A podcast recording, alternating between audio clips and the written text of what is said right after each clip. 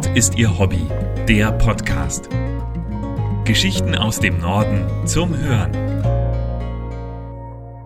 Abenteuer Kapitän von Nils Linge.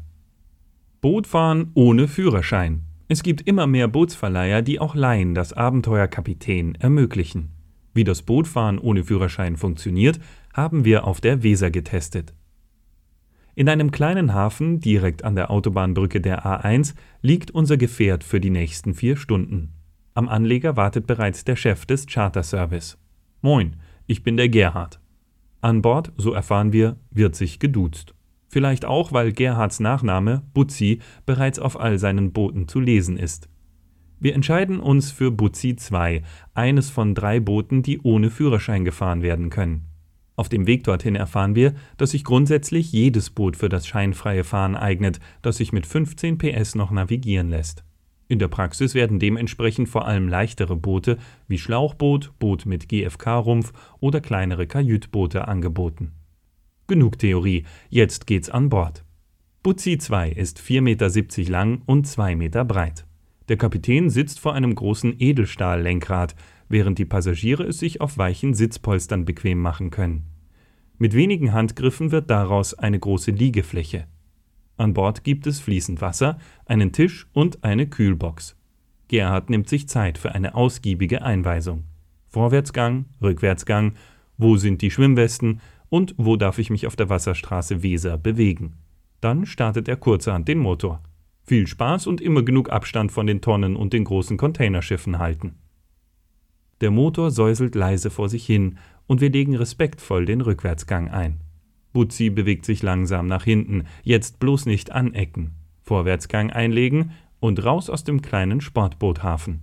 Wir entscheiden uns für die Fahrtrichtung rechts und bewegen das Boot in Richtung Weserstadion. Nach kurzer Zeit kommt uns der erste Riese entgegen, ein Containerschiff. Butzi wird ordentlich durchgeschüttelt. Danach ist die Weser wieder glatt wie ein Bügelbrett und wir setzen unsere Fahrt gemütlich fort, bis das nächste Hindernis vor uns auftaucht. Eine Schleuse. Gang runterschalten und sich langsam dem immer größer werdenden Stahltor nähern. Eine rote Ampel und einige Hinweistafeln später befinden wir uns mitten in der Schleuse. Ein echtes Abenteuer.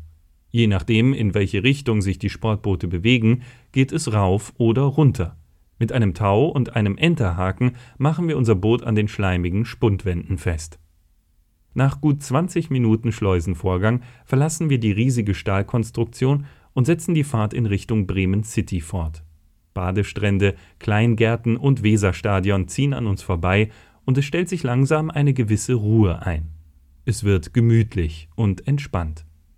An einer Eisenbahnbrücke müssen wir das Boot wenden, denn hier endet das Binnengewässer und die Seewasserstraße in Richtung Nordsee beginnt. Butzi ist nur für Binnen zugelassen. Das hatte Gerhard extra nochmal betont. Also geht es wieder zurück Richtung Heimathafen. Weserstadion, Kleingärten, Badestrände, Schleuse, alles rückwärts.